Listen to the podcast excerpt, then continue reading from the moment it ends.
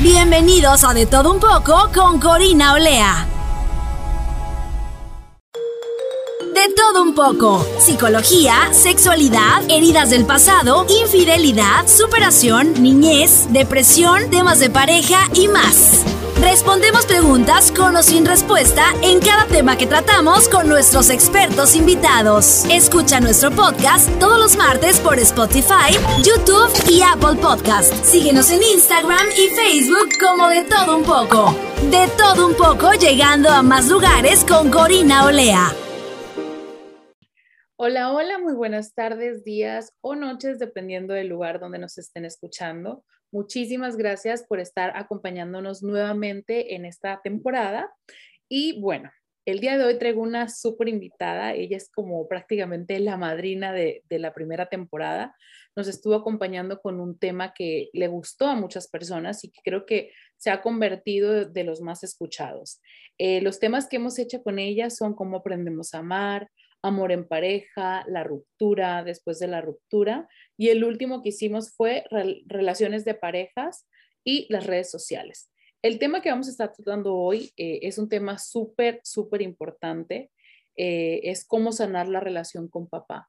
Creo que la mayoría de los oyentes, de las personas que nos siguen, eh, estoy casi segura que a lo mejor el 60, 70, 80%, si no es que más, a lo mejor no tiene una buena relación con papá. Y cuando hablamos de una buena relación o cómo sanar la relación con papá, no necesariamente tiene que ver con que papá se haya ido. A lo mejor puedes vivir con papá y no tienes una buena relación con él. Entonces vamos a estar tratando todos estos temas. Espero que eh, las dudas las podamos resolver. Eh, Olga trae unos testimonios, entonces vamos a estar hablando sobre eso. Además de que, como ustedes ya saben, Olga es psicóloga, eh, trata a personas eh, para terapia de pareja, familiar, pero además tiene un plus. Ella con su papá tenía una excelente relación. Entonces creo que vamos a poder ver dos puntos de vista. Olga, eh, desde su punto de vista como hija que creció con papá, y yo desde el punto de vista mío que no crecí con papá. Entonces, Olga, muchísimas gracias por acompañarnos aquí otra vez. Te doy una súper bienvenida. Hola Cori, yo súper feliz que, que, estábamos hablando que desde cuándo queríamos grabar este tema, pero creo que va a quedar perfecto con la fecha que viene, que es el Día del Padre. Entonces, mira, coincidió y está perfecto, ¿no? Y es un, es un tema muy lindo, es un tema que pasa mucho y, y me encanta como lo dijiste, ¿no? Coincide como estas dos partes, estas dos vivencias que las dos vivimos. Exacto. Aparte de eso, creo que va a ser un tema muy bonito, pero a lo mejor también va a ser un tema un poco doloroso, ¿no? Eh, claro. dependiendo también. Yo en mi, en mi caso no lo voy a sentir tan doloroso porque yo ya sané esa parte, pero en su momento sí sentía mucho enojo, sentía mucho rencor y todo lo que muchas personas pasan cuando nos vemos en esta situación. Em, Olga, me gustaría empezar con una pregunta. Va. ¿Cómo es sanar la relación con papá? O sea, ¿cómo yo me doy cuenta que necesito sanar esa relación? Precisamente por, por lo que ya mencionaste, ¿no? Porque existan sentimientos eh, como el rencor, el enojo, eh, tal vez aparte de los sentimientos, muchas inquietudes, muchas preguntas. Como bien lo dices, no es solo la parte del abandono, de tener un papá que sí se da, ¿no? El, el por qué me dejó, tiene que ver conmigo, qué es lo que hice yo, porque muchas veces, sabes, se destapan muchísimas cosas dependiendo de cómo se maneje alrededor. Si hubo abandono, por ejemplo, dependiendo de la historia que se cuenta. Hay muchas madres, y no solo madres, sino como familiares alrededor, que pueden contarle al hijo una historia dolorosa. El abandono de por sí es algo doloroso, porque no es solo abandono, implica también que alguien me está rechazando, ¿no? Porque alguien no se quiso quedar conmigo. Y si mi papá no se quiso quedar conmigo, que se supone que es alguien que me debe amar, o sea, en primer lugar, ¿qué pasa conmigo, no? Yo no me siento merecedor de ese amor y probablemente yo vaya a replicar esa actitud en mis futuras relaciones o en mis relaciones no solo de pareja, ¿no? Sino en todas, o sea, de amistad, familiares y demás. Pero si le aumentas el hecho de que, por ejemplo, o mamá o otros familiares alrededor hablen mal de papá o digan, no, pues es que es un desgraciado, se fue porque tenía otra familia y le cuenten las cosas al niño de tal manera que, o sea, que termine más afectado, pues ahí van a aumentar mucho más sus dudas, mucho más sus preocupaciones, el enojo, el rencor. Ahora, eh, ¿qué pasa, no? Que muchas veces y muchas personas te pueden decir, no, pero ¿cómo le vas a decir? O sea, ¿cómo le vas a ocultar la verdad? ¿Qué le vas a decir? ¿Que fue un buen papá? No, simplemente le vas a contestar de acuerdo a la edad y a lo que te vaya preguntando. No necesitas adornar que fue un buen padre porque bien dicen por ahí, hay una frase, ¿no? Que a final de cuentas uno como adulto se da cuenta de las cosas, de cuando alguien no está, ¿no? Pero es diferente que te, que te cuenten una historia de odio a que te traten de contar las cosas como sin el rencor que esas mismas personas traen. Porque es cierto, a veces, por ejemplo, para mamá también es difícil, ¿no? El que haya un abandono o un rechazo de parte de la pareja hacia, no solo hacia ella, sino hacia el hijo. Mamá también lleva un duelo y a veces no tiene las herramientas, los recursos para manejarlo de la, de la mejor manera, ¿no? Y entonces empieza a contar la historia desde esta parte de dolor antes de sanarlo. Y muchas veces también sabes, Cori, qué se, qué se dice, o sea, se puede llegar a decir cosas como, no, es que tu papá no quería tenerte o no estabas planeado. O sea, imagínate el poder de estas palabras en alguien, no estabas planeado, ¿no? No estabas en los planes. O sea, ya desde ahí no queríamos que nacieras. Imagínate la carga emocional de, no sabes que tú no eras deseado y por eso, o sea, entonces entendemos, ¿no? Aunque no se nos diga, y por eso se fue. O sea, fue por tu culpa, ¿no? Prácticamente. Entonces desde ahí ya se está creando un sentimiento de culpa. Digo, además del rechazo, es. el sentimiento de culpa. Así es. Exacto. Wow, o sea, ¿cómo, cómo puede afectar ¿no? las palabras? Aquí también viene la importancia de cómo nos relacionamos o cómo se relaciona mamá, que en este caso casi siempre es mamá la que se queda con los hijos y papá es el que se va. Incluso en México hay un dicho muy, muy conocido que dicen, papá se fue por cigarros y nunca volvió. Exacto, es súper conocido esto y, e incluso se toma como a modo de broma entre todas las personas que vivieron esta parte de, de, abandono con papá y lo pueden ver, ¿no? Lo pueden ver en las redes sociales, hay muchísimos memes de acuerdo como a esta fecha en la que, ah, aquí subo unas fotos con mi papá, ¿no? Y son unas fotos en gris, ¿por qué? Porque es un papá que nunca estuvo. O sea, y es una forma, el, el mexicano toma la vida y toma temas dolorosos de manera, a manera de broma. Ajá, exacto, porque a veces es, es como mucho más sencillo tú mismo darte carrilla a que venga alguien más, ¿no? Primero lo hago yo. Eh, a veces es una forma de contactar con el dolor de manera que no me, me duela tanto, que no me pegue tanto, ¿no? Lo hacemos de esa manera, pero como dices tú, eso no quiere decir que no se tenga que sanar. Entonces sí, o sea, hay muchísimas bromas, muchísimos memes de acuerdo a esto, pero es una experiencia dolorosa para el hijo, ¿no? Y esto en cuanto al abandono, pero también qué pasa con papá que está y no está. Porque también está el papá que se ve a sí mismo como proveedor, ¿no? Que es la clásica figura que existía debido al machismo, o sea, en donde solo tiene que mantener y aportar, pero no interactúa ni se relaciona con el hijo o solo lo hace para castigar, por ejemplo, ¿no? Para poner límites, pero ni siquiera son límites saludables, ¿no? Sino es una figura de autoridad. Por ejemplo, en, varias investigaciones se ha encontrado que la manera en cómo se relaciona papá es mucho más autoritaria, pero es porque así lo aprendió, es porque así se enseña, no es porque realmente haya una diferencia. De hecho, hay una pregunta muy interesante, ¿no? Que me gustaría que todos se hicieran. ¿Quién está más capacitado para cuidar a los hijos? ¿Mamá o papá? Y sería bueno... vamos a decir, mamá. Exacto, creo que es la primera respuesta, ¿no? Pero en realidad están igualmente capacitados. O sea, yo siempre digo, ¿no? La única tarea que no puede hacer papá es la lactancia paterna. Ajá, exacto, amamantar. Es lo único que no puede hacer y que está en desventaja con nosotras. Todo lo demás lo puede hacer igual. Pero ¿sabes qué pasa, Cori? Que a la mamá, o sea, que a las mujeres nos enseñaron como que nosotros ya traíamos ese instinto materno, cosa que es totalmente falso. O sea, es como, ah, eres mujer, tienes que ser mamá. Y el rol de papá es algo más cultural. Es como, de, Fíjate, a los hombres se les permite decidir sin tanto castigo si quieren ser papás, porque incluso teniendo hijos, ¿no? Lo que hablábamos, ellos tienen el, el así que la opción, aunque no debería ser así, pero de decir, me quedo, me voy, lo rechazo o no. Sin embargo, a las mujeres se nos castiga mucho si, si alguien dice, no, es que no quiero tener un hijo, por ejemplo o en, en, cuestión, a lo mejor nos vamos a meter en otros temas, pero en cuestión del aborto, ¿no? Cómo está eh, penado, no solo legalmente en muchos lugares, sino dentro de estos juicios morales, ¿no? De, ves que por qué no quiere ser mamá y sin embargo a papá no se le cuestiona mucho cuando no quiere serlo, por ejemplo. Claro, o también nos, no nos vamos lejos. Eh, ve a un juzgado familiar. ¿A quiénes son? Los papás, ¿sabes?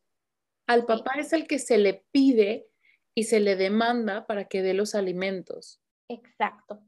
No es a mamá, o sea, porque mamá desde alguna forma cuando mamá se queda embarazada y, se, y decide tener al hijo, mamá sabe que se va a quedar con el hijo. Y papá, pues ahí veremos, ¿no? Ahí veremos si un día me estreso demasiado y digo, me voy. Me voy. Me voy y corro de aquí. Exactamente, ¿no? Desde ahí, porque si lo hace una mujer, que es mucho menos común, como tú dices, pero si lo hace una mujer, se le tacha de lo peor. Y sin embargo, un hombre que tiene la misma actitud y que hay altos índices de abandono, de abandono familiar por parte del padre, ni siquiera está tan castigado, ¿no? Socialmente, como bien dices. Y por ejemplo, algo ahorita que lo mencionas súper importante, ¿no? El tener que irse un juzgado a demandar, porque sí es muy común eh, que te den la pensión alimenticia y cómo vemos cómo el machismo está ahí envuelto en cuestión de, incluso hay burlas de que, ah, no, pues es que ese dinero se lo va a gastar la madre, cuando, o sea, tú conoces desde el punto de vista legal, ¿no? Que prácticamente lo que se se le pide al padre que dé, o sea, es, es nada. nada. Es nada. Y, y, y, es otra implicación, ¿no? Que desgraciadamente, ¿cómo afecta esta parte también del abandono, de la no presencia del padre? O sea, pues imagínate, lo que tendrían que hacer dos, lo va a hacer una sola persona. Entonces, económicamente, ahorita es súper común que trabajen, que trabajemos también las mujeres.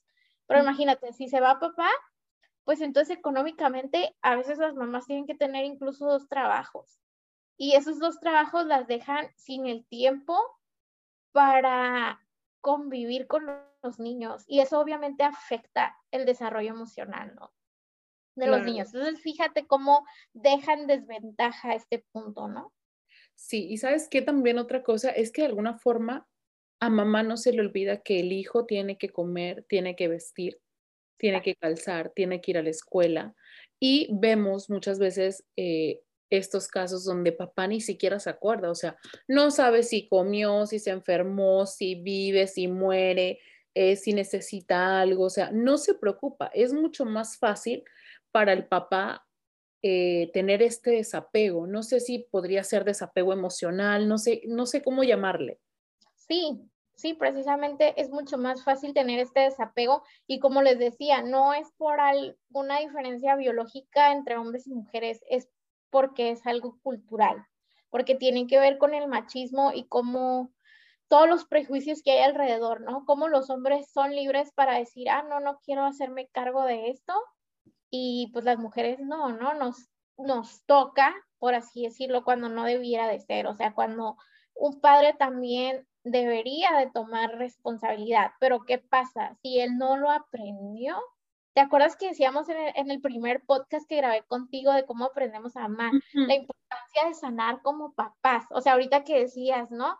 ¿Para qué sanar? Precisamente, bueno, una, para poder ser felices, para poder estar en paz, pero dos, para que si decides formar una familia, cortes cualquier patrón y no, ajá, que no repitas esos patrones que no son sanos, ¿no? O sea, que si no tuviste una figura paterna sana, que si hubo abandono, tú decidas quedarte libremente y no repetir ese patrón, porque también es muy común. Por ejemplo, Cori estaba leyendo yo una investigación de que hicieron en, en la Ciudad de México fue a 10 hombres los entrevistaron y eran 10 hombres que habían sufrido abandono paterno. Y ellos decían, ok, es que sí quiero tener una relación de pareja o sí la tenían, pero no quiero tener hijos. Y les preguntaban por qué y ellos decían, pues es que no me veo, o sea, yo creo que el día que tenga una responsabilidad tan grande voy a salir corriendo así como lo hizo mi papá conmigo, ¿no? O sea, no puedo, no sé cómo relacionarme no sé cómo relacionarme porque no tuve esa relación. Entonces sí pasa, sí pasa también, es la importancia también de sanar, ¿no? Claro, y Olga, por ejemplo, cuando papá está ausente porque se fue, eh, se vino a trabajar al otro lado, eh, aquellos que a lo mejor no conocen esta expresión, el otro lado en Tijuana siempre es Estados Unidos. Estados Unidos, claro. Entonces, se vino a trabajar a Estados Unidos, ¿no? Y ya no apareció, hizo otra nueva familia tiene hijos eh, y es como que te borró del mapa, ¿sabes? O sea, porque muchas veces yo creo que cuando ya no funciona una relación, vamos a ponerlo desde el punto de que ya no funcionó la relación y decidieron separarse. Ok, la relación se termina con tu pareja, pero la relación no se termina con tu hijo. Entonces es como que también papá se divorcia del hijo. Exacto. ¿Cómo podemos llevar eso? O sea, uno como hijo, ¿cómo puede hacer para llevar eso y que de alguna forma no te afecte? Porque está claro que te va a afectar. Ya depende de ti si vas con psicólogos, eh, si buscas ir a terapia familiar, eh, no sé, buscar tú las formas de poder arreglarlo, ¿no? Que lo más indicado sería ir con un psicólogo. Pero pues ahorita existen muchas maneras, ¿no? O sea, hay personas que dicen, bueno, yo voy a ir con esta persona, voy a ir con la otra, etc. El, caso es querer sanarlo. Claro. Pero ¿cómo, uno como hijo vive esta etapa de darte cuenta que, ok, papá se fue y ahora te abandonó a ti, no solamente se divorció de mamá, pero ahora te das cuenta que, no, que tiene un hijo, tiene otra hija, está haciendo una familia eh, maravillosa en otro lugar, en otra ciudad, en otro país, y por qué contigo no lo hizo. Exacto, qué, qué importante lo que preguntas y qué difícil, ¿no? Decir, ¿por qué conmigo no pudo tener esa relación y decidió irse a tener otros hijos y con ellos a lo mejor sí es un ejemplo de papá, porque ha pasado, ha pasado que medios hermanos, o sea, los que fueron abandonados, obviamente lo ven como lo peor, y para los hijos con los que está es un buen padre. Entonces, qué difícil porque otra vez te preguntas, o sea, ¿qué hubo de malo en mí? ¿No? Porque es como en una relación de pareja, nos, por ejemplo, una relación de pareja cuando hay infidelidad eh, es equiparable, ¿no? Así como, ¿por qué se fue a buscar a alguien más?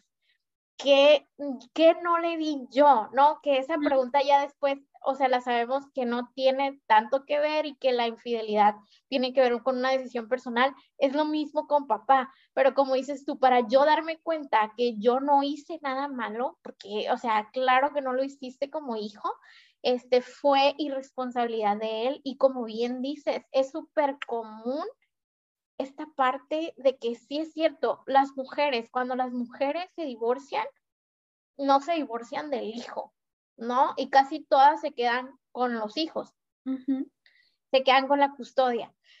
Pero, eh, y, e incluso hay como un porcentaje pequeño de las que no se quedan, o sea, que es como muy mínimo, siguen siendo responsables, siguen presentes en la vida de los hijos. Pero ¿qué pasa con los hombres? ¿Cómo está este prejuicio y estos prejuicios machistas?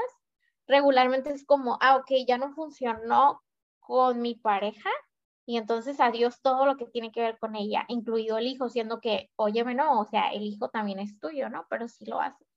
Entonces, cuando el hijo llega a ver esto, que es doloroso para él, sí es importante, como dices tú, que busque ayuda profesional para que pueda trabajar y ver que no tuvo nada que ver con él, que tuvo que ver con la decisión de un adulto. ¿Y por qué papá, o sea, con ellos sí pudo ser buen papá? Tal vez son preguntas que nunca van a terminarse de contestar. Exacto, porque en terapia descubrimos que hay preguntas que no vamos a poder contestar. La vida a veces no es tan lógica, no es tan coherente y tan lineal, pero aprendemos a vivir con esos cuestionantes, ¿no? Sin que nos lastimen eh, a tal magnitud. Entonces sí es importante ir para que yo pueda saber que no es mi culpa, no fue mi culpa como hijo, eh, no es que yo no valga como hijo, no es que yo no tenga cualidades como hijo, no es que los otros hijos sean mejores, ¿no? Fue la decisión de un adulto irresponsable. Claro y que, que a veces por comodidad, Cori, eh, como dices tú, en cuanto, a, en cuanto a irse a Estados Unidos, a veces por comodidad, por lo que sea, que inician otra relación allá. De hecho, te quiero platicar, ¿no? Lo que decías de los testimonios queda muy bien ahorita. Eh, el de una amiga que no diré su nombre, pero eh, ella me dijo, ¿sabes qué? Cuéntalo. A ella le pasó algo muy similar.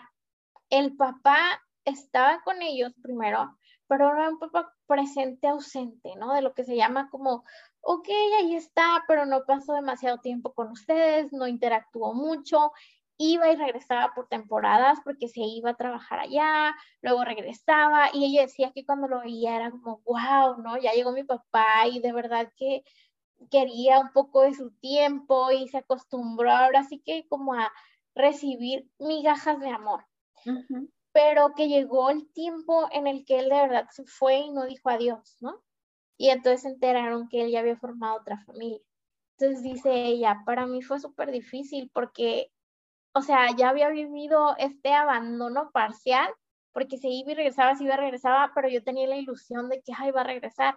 Pero cuando supe que tenía otra familia, pues obviamente se, ella me dice, me sentí muy, muy decepcionada, ¿no? Muy triste, con mucho dolor. Y ella me comenta, es algo que tuve que trabajar en terapia este, por mucho tiempo para poder sanarlo, porque incluso ella dice que en sus relaciones de pareja ella siempre buscaba como ese amor de papá, porque es muy común que dicen, fíjate, en, con las mujeres pasa, cuando papá abandona, de repente buscamos relaciones con hombres más grandes, porque buscamos este amor que no tuvimos en papá, ¿no? Entonces buscamos este tipo, o por lo menos este tipo de hombre que sea un hombre que sea más maduro, más sabio, que nos enseñe, que nos consienta. Prácticamente buscamos exacto, que te proteja, ¿no? Que te proteja. Y entonces ella dice, sí, durante mucho tiempo, la verdad, busqué este tipo de relaciones que obviamente me lastimaban más, ¿no? Claro, ¿sabes qué? Yo a manera personal, eh, cuando todavía estaba con este conflicto, yo me sentía enojada, me sentía frustrada y muchas veces yo decía, pero ¿por qué? O sea, ¿por qué no puedes interesarte por lo que me está pasando? O muchas veces, ahorita yo no tengo relación con mi papá, pero cuando tratábamos de tener la relación, eh, había una barrera, ¿sabes? Entonces, él era como que cuando podía, mandaba dinero, porque él vivía, vive en Estados Unidos, y cuando podía, mandaba dinero, ¿no? Entonces, yo muchas veces hablaba por teléfono con él, y él era así como que, hola, ¿cómo estás? Este, bueno, eh, ya te puse, ya te deposité, eh, ya me tengo que ir. Y eso a mí me daba una rabia, porque yo decía, ok, yo no necesito tu dinero, o sea, mi mamá me está, me está dando el dinero, me está dando los estudios, etcétera. ¿Por qué no me preguntas cómo estás? ¿Cuál es tu color favorito? ¿Qué te gusta? ¿Qué no te gusta? ¿Cuál es tu comida? Esto y lo otro. Entonces llegó un momento en el que dije yo, ok, está bien, ¿quieres ser solamente proveedor? Ya está. Y vas a ser solamente proveedor. Y yo le decía, ok, necesito cierta cantidad. Entonces él me decía, pero tú solamente me llamas para pedirme dinero. Y yo le decía, es que era para lo único que me funcionas. ¿Sabes? Fíjate qué fuerte porque no, no veo un interés de tu parte. O sea, yo no veo que tú me preguntes eh, qué te gusta, qué no te gusta, qué esto, esto y lo otro, ¿no? Entonces a mí me daba mucho más enojo que de repente eh, mm, gente que me conocía me decía, ay, eres igualita a tu papá. Uy, eso a mí era como... que, ¡ah! es tan común que se diga y es, es como un insulto, ¿no? Es como un insulto porque el papá no está y es como, ¿por qué me tienes que decir eso? Si él, como dices tú, si él nunca se ha interesado por mí, ¿por qué yo voy a sentir una conexión con él? ¿Y por qué tú me tienes que decir que soy igualita si no quiero tener nada en común, no? Ajá, exacto. Entonces eso para mí era como que, yo decía, ay, no, mejor ahógame antes de que me sigas diciendo eso. O luego no faltaba la persona que me decía, ay, caminas igualito que tu papá. Y yo, ay, Dios mío, otra No, por favor, dejen de decirme eso. Exacto. O luego los gustos de la comida. Y yo, ay, no puede ser. O sea, eso a mí me daba un coraje. Entonces, de cierta manera, yo sabía cosas de él, que no era porque yo quisiera saberlas, sino porque la misma gente, la familia, eso te lo va diciendo. Y dices tú, ok, ahora yo sé más cosas de ti pero tú no sabes absolutamente nada de mí. Entonces, esto te crea un conflicto y al final, al final de todo, quien tiene el conflicto es uno mismo, no lo tiene la persona. La otra persona está viviendo su vida normal, está haciendo otra familia. Entonces, creo que cuando uno sabe que tiene una relación fallida con papá o con mamá, lo importante es quererla sanar, porque si no la sanas, el hueco se va haciendo más grande y se va haciendo más grande en ti, no en los demás. Exacto, que es súper importante lo que dices y me encantó cómo lo dijiste, ¿no? Muchas gracias por compartirlo, porque es cierto, es un vacío. O sea, hay que empezar por aceptar que sí lo es, porque mucha gente dice como, no, no necesité a mi papá porque tuve mucha mamá, una mamá que fue padre y madre, que sabemos que eso no existe, ¿no? Pero mucha gente lo dice así y es como, no, hay que asimilar que la figura de papá probablemente sí fue necesaria y sí causó un dolor y sí hubo un vacío porque hubo una ausencia. Lo primero en el duelo, porque es un duelo, ¿no? Eh, porque hay una pérdida o a lo mejor nunca hubo la presencia ay, pero ¿cómo vas a necesitar algo que nunca tuviste? Bueno, la presencia de papá siempre es importante. Si como niño yo volteo a ver que el de enfrente tiene papá, yo me empiezo a preguntar por qué yo no tengo, ¿no? Entonces, sí hay un vacío y uno esperaría lo que decíamos, ¿no? De que la vida a veces no es tan justa, no es tan coherente, tan lógica como esperamos, uno esperaría que papá se diera cuenta, que madurara y que dijera, híjole, cuánto daño he hecho con mi responsabilidad y mis decisiones, voy a pedir perdón. Y a veces ese perdón no llega. Y tú como hijo, entonces como dices tú, ¿no? Con todo ese vacío que tienes, tú eres quien debe trabajarlo, porque como dirían por ahí, no eres responsable de las heridas que te causaron, pero sí de sanar. Porque a lo mejor no va a suceder, nunca te va a llegar esa disculpa. A lo mejor papá nunca va a ser consciente, nunca va a crecer. Pero el simple hecho de tú poder decir, ok, ya no siento dolor, ya no siento enojo, necesito trabajar esto que traigo, es algo benéfico. Ojo, eso no quiere decir que tú tengas, o sea, sanar la relación con papá quiere decir que puedas vivir sin este dolor, sabiendo que hay una ausencia de alguien que no quiso estar, pero que esto no afecte tu vida para que tú puedas vivir feliz, puedas vivir sanamente. Sanar la relación con papá no siempre quiere decir que va a haber una relación o sea, que tú vas a recuperar una relación, ¿no? No quiere decir que vas a tener contacto, porque a lo mejor jamás lo vas a tener, pero es el aceptar como, ok, no hay contacto y no pasa nada. Yo sé que ya no me hace falta, ¿no? Exacto. Eso es muy cierto lo que tú dices. a, a lo mejor muchas veces cuando uno dice, ok, voy a sanar la relación con papá, eh, voy a llamarle a mi papá y le voy a decir, hey, te perdono, ¿sabes? Y papá, cuando yo le diga, hey, te perdono, me va a decir, ok, hija, estaba esperando que me perdonaras, o hijo, eh, vamos a empezar una nueva etapa de nuestras vidas y vamos a recuperar el tiempo perdido. No, o sea, sanar la relación con papá no es eso. Sanar la relación con papá es decir, ok, hasta el día de hoy voy a dejar de sentir este enojo, voy a dejar de sentirme responsable por una decisión que una persona adulta, entre paréntesis, eh, tomó de decir, me voy, ya no soporto esta carga, ya no quiero estar con esta persona, eh, no estaba preparado para tener una, relación y a eso le sumo la familia, eh, etcétera, ¿no? Los sin fin de por qué va a haber. Entonces, es aceptar y decir, ok, él tomó sus decisiones, ahora yo tomo la decisión de ya no seguir cargando este peso que no me corresponde, porque de alguna forma es cargar un peso y ese peso te va hundiendo, te va hundiendo y tal vez el no sanar la relación te puede llevar a tomar malas decisiones, mala pareja, eh, mala relación con tus hijos, e, etcétera, ¿no? Que ahorita vamos a estar tocando ese punto. Eh, Olga, dame un segundo porque esta cosa. Claro, sí, sí, sí, no te preocupes. Me va, me va a sacar. Déjame salgo y entro de nuevo. Perfecto. Dame un segundito. Ah, como te decía, entonces esto te puede traer desde elegir una mala pareja, el no tener una buena relación con tus hijos, eh, te puede traer un sinfín de, de, conflictos, ¿no? Que ahorita vamos a estar hablando de, de estos, de este tema, ¿no? Eh, por ejemplo, yo tengo una pregunta. El no sanar la relación con papá, que ya, ya te lo dije hace un momento, te puede traer conflictos con tu pareja y tus hijos y de qué manera. Sí, sí puede. No quiere decir que sea una regla, porque he visto como los dos casos, ¿no? Eh, pero sí puede, sobre todo, te voy a decir algo que yo he visto en, en hombres más común. Este, creo que, como te digo, porque lo he aprendido, es que regularmente eh, hombres que vivieron abandono paterno a veces repiten patrones de abandonar también regularmente o de no querer tener hijos o de no querer tener algún compromiso porque no vivieron como esa parte, ¿no?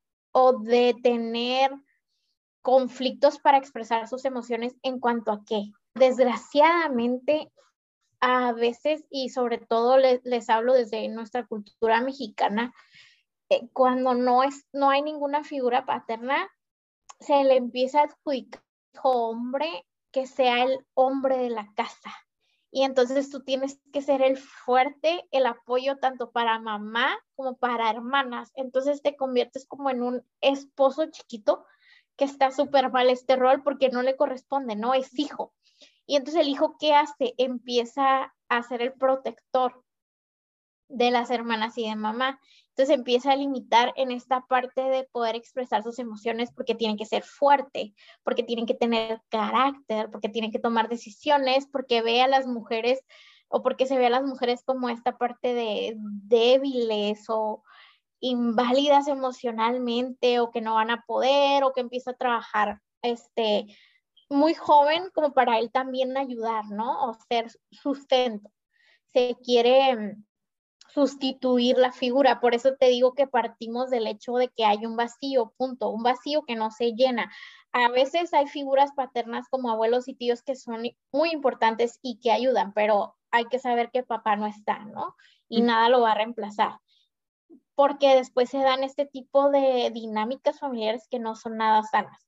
Entonces, ¿cómo crece un hijo al que le toca ser el protector, y el hombre de la casa como a, tan corta edad, bueno, obviamente le cuesta trabajo pedir ayuda, le cuesta trabajo involucrarse emocionalmente porque no acostumbra a expresar sus emociones. Entonces va cargando con todo esto en sus relaciones de pareja, ¿no? Y entonces, ¿cómo llega? Pues es un hombre que por lo tanto también se va a limitar, o sea, si es que decide ser papá y es responsable, en cuanto a quedarse o en cuanto a las necesidades del hijo, se limita a veces a la parte de ser proveedor, porque es a lo que está acostumbrado, a proteger, a ser el fuerte y no a establecer vínculos emocionales con el hijo o este apego, ¿no?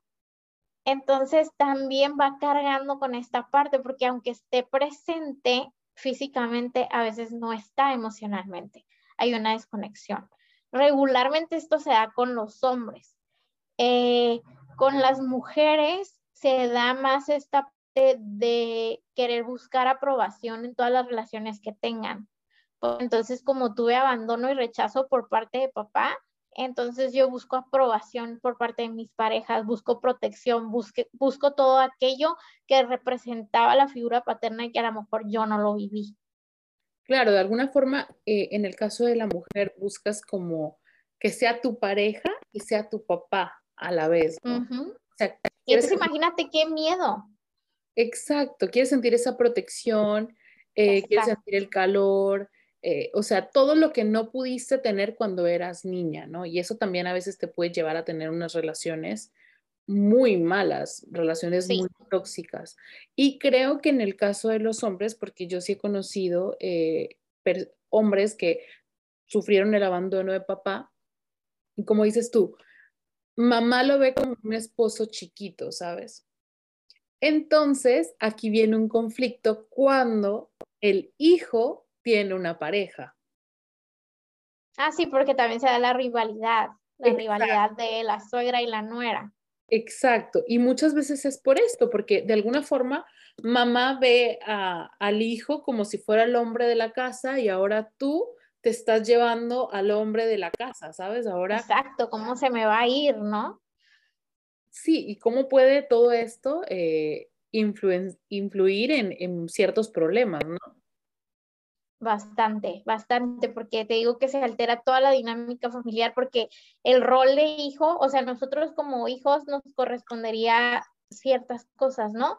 Y entonces, si el rol de hijo ya es ser un hijo eh, parental, obviamente cambia toda la dinámica y como dices tú, cuando es hora de que ese hijo forme una nueva familia, pues claro que va a haber roces, va a haber diferentes conflictos que se tenga que enfrentar.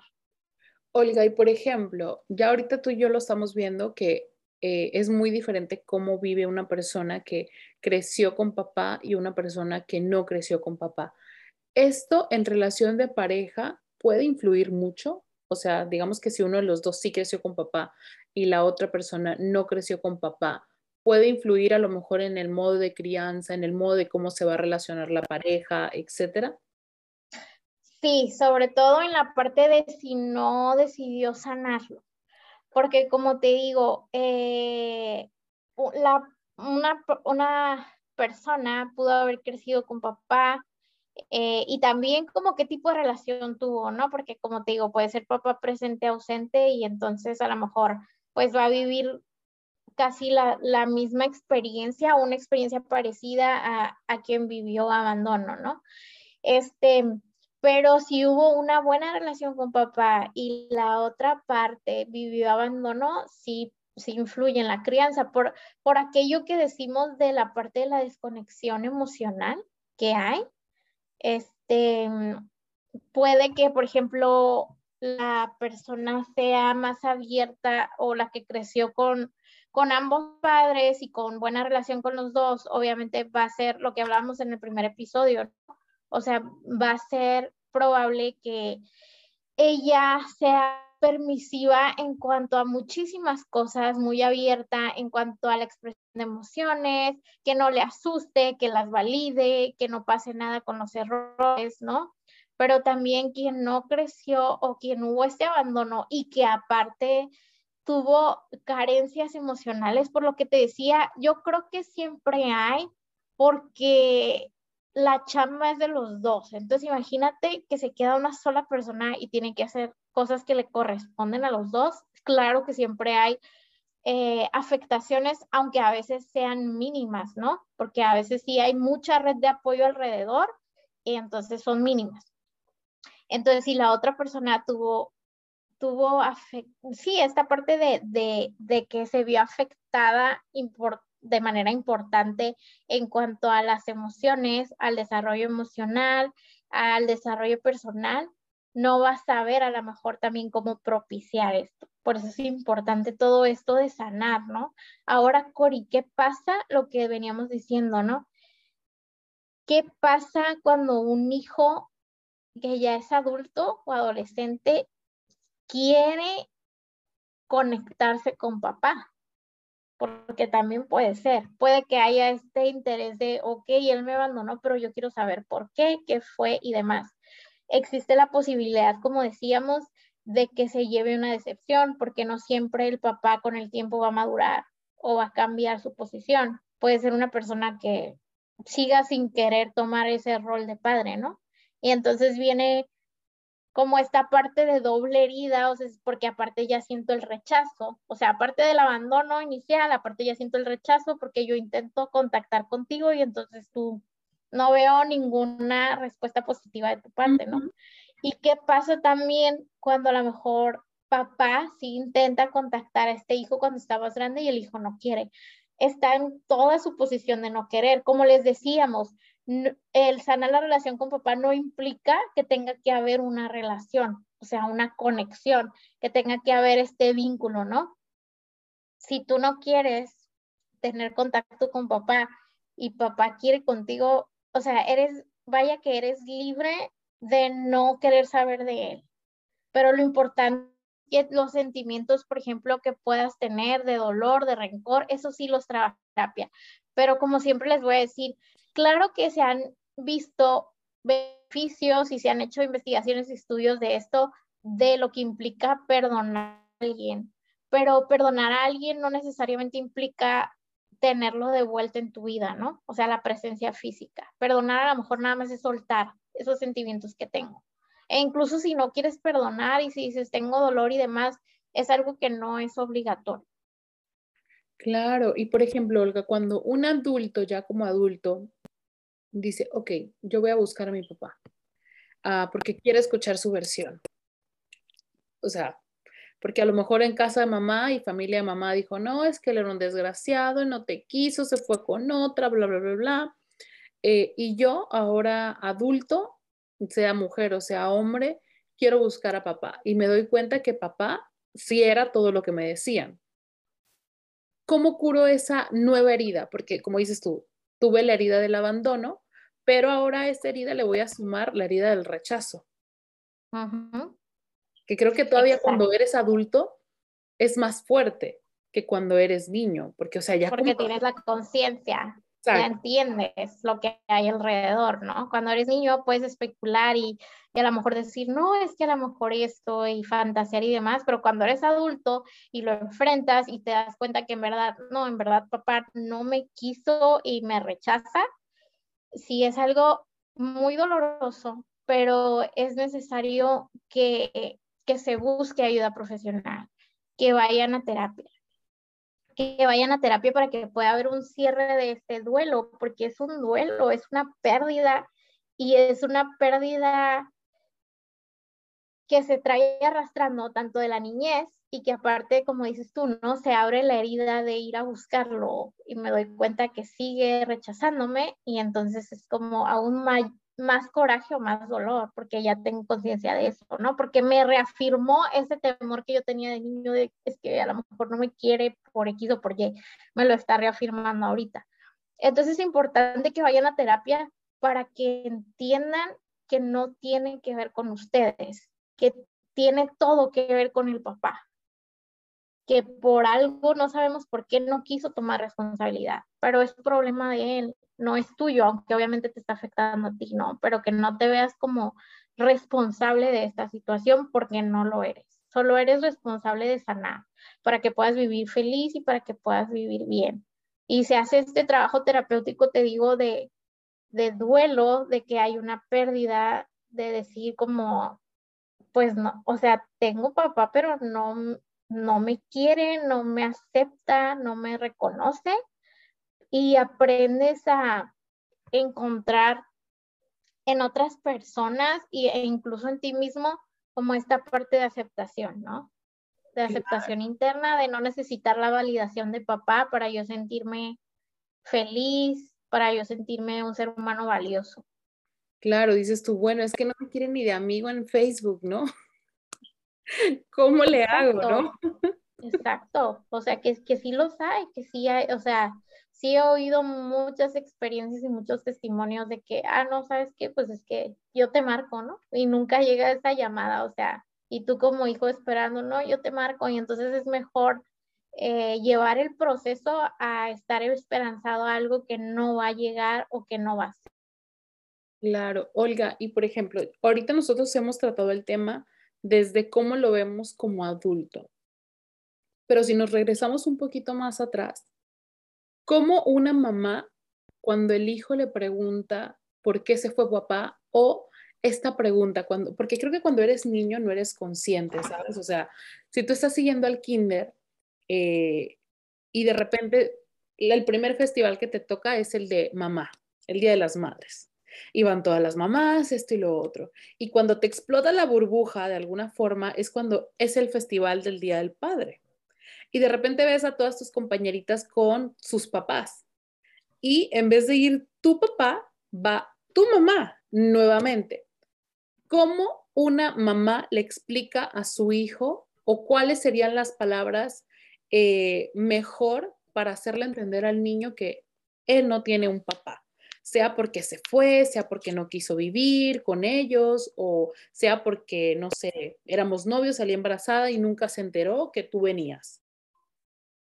Ok, todo es de acuerdo a la edad del niño, pero creo que uno de los recursos más importantes que hay y prometo buscarles para luego pasarte y que tú puedas poner ahí en tu página son los cuentos. Eh, los cuentos, tanto, o sea, para trabajar todo el niño son maravillosos porque lo hace a través de esta parte de, de, historias y de algo comprensible, ¿no? Incluso para el divorcio, la separación. Entonces, lo importante podría decir tal vez eh, ¿sabes qué, amor? A veces como adultos también cometemos errores y a veces el amor se acaba o las relaciones ya no funcionan y papá y mamá se separan. Y a veces eh, puede que papá no sepa cómo llevar esto y decida alejarse. Y no sé por cuánto tiempo se va a mantener alejado, ¿no? Así como, así como de una manera, exacto, sin ponerle como es malo, te abandonó por otra familia, o sea, sin ponerle como este tipo de detalles que puedan generar más rencor y más dolor en los niños, tratar de decírselo lo más puramente posible, o sea, sin, sin detalles que no se necesitan, ¿no?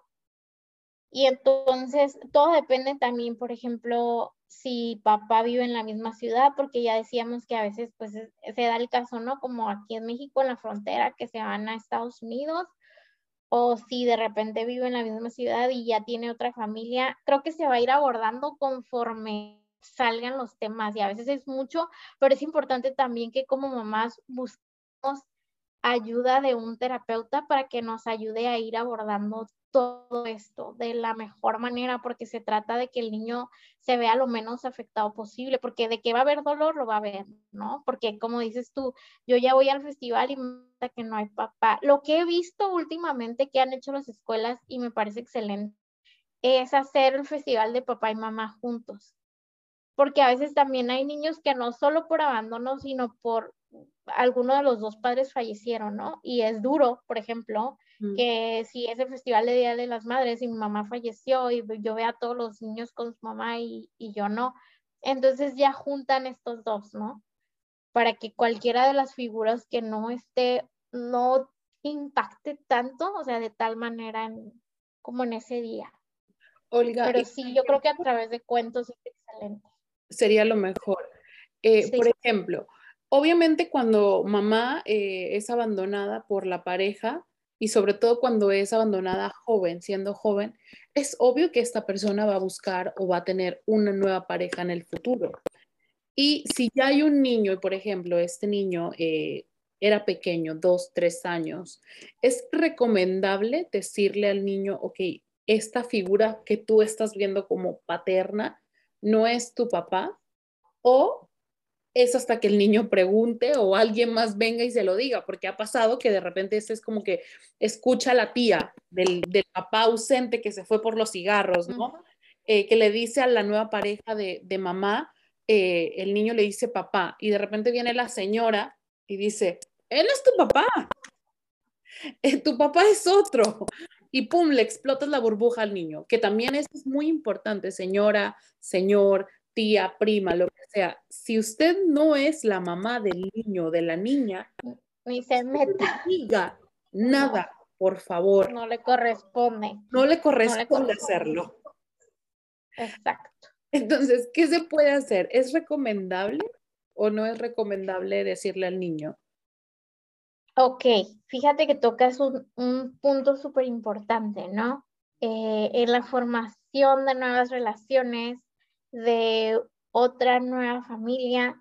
Creo que lo importante y por eso hay tanta dificultad es poder elegir a alguien, ya lo habíamos dicho, ¿no? En la ruptura, ya que estemos completamente sanas y que sepamos, yo les voy a decir algo como, o sea, no solo como psicóloga, como mamá, totalmente, ¿no?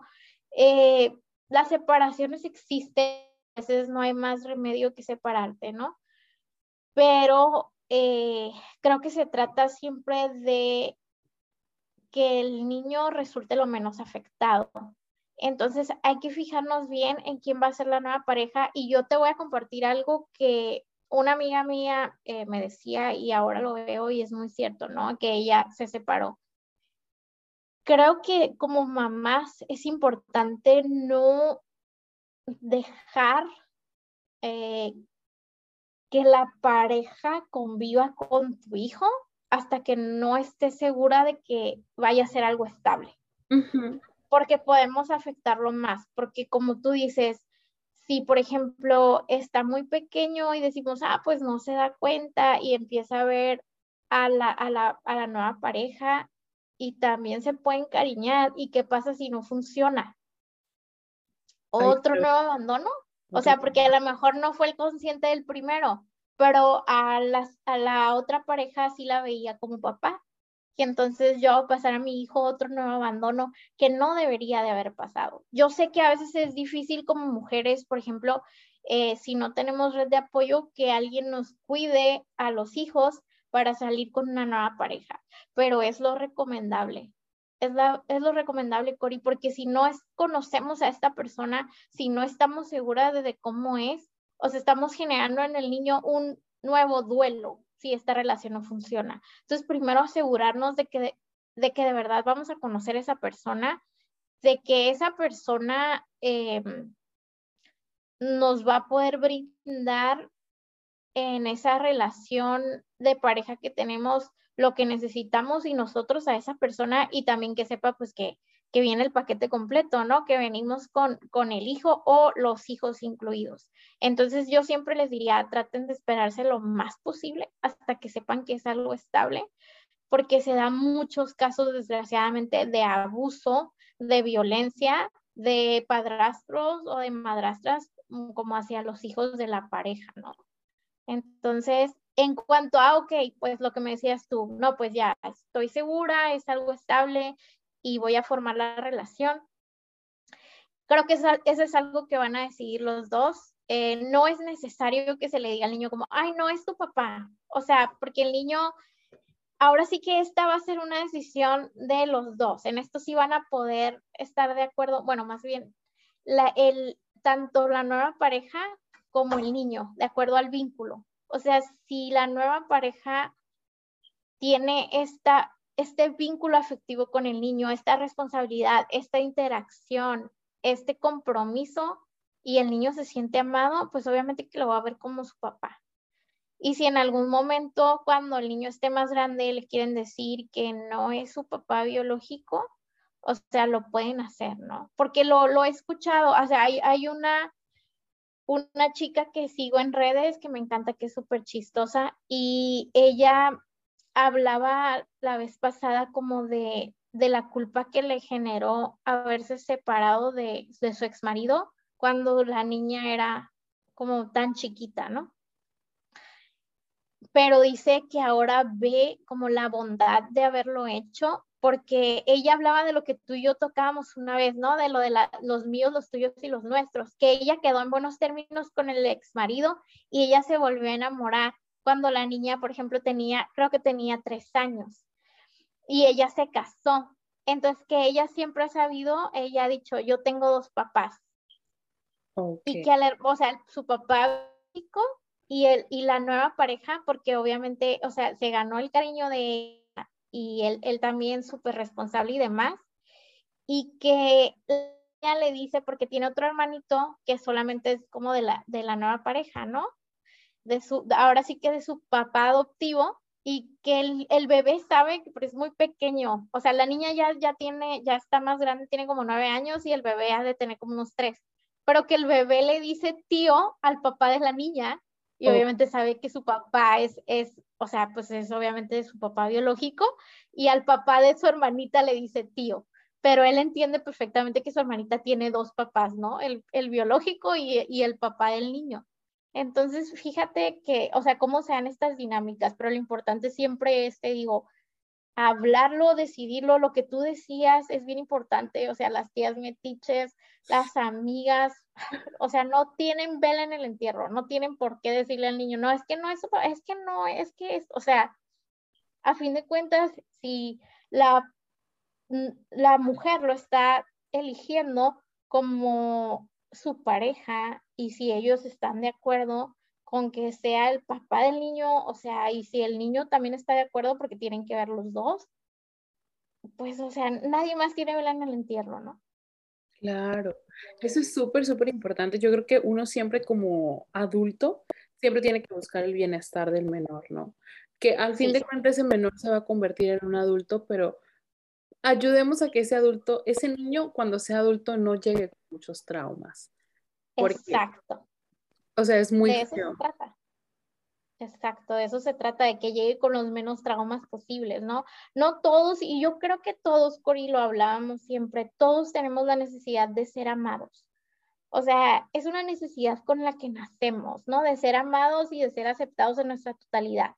Entonces, si ya vivimos abandono desde tan pequeños, o si, por ejemplo, una relación de pareja no se da y deciden separarse, o sea, ayudemos a que eso sea con las menos dificultades para los niños, con los menos traumas posibles, ¿no? Hacerlo mucho menos doloroso para ellos. Claro, ya por último, Olga, yo te quiero hacer una pregunta y esta pregunta es porque una amiga mía, no voy a decir su nombre, eh, tiene una pareja y su pareja eh, no, no convivió con el papá.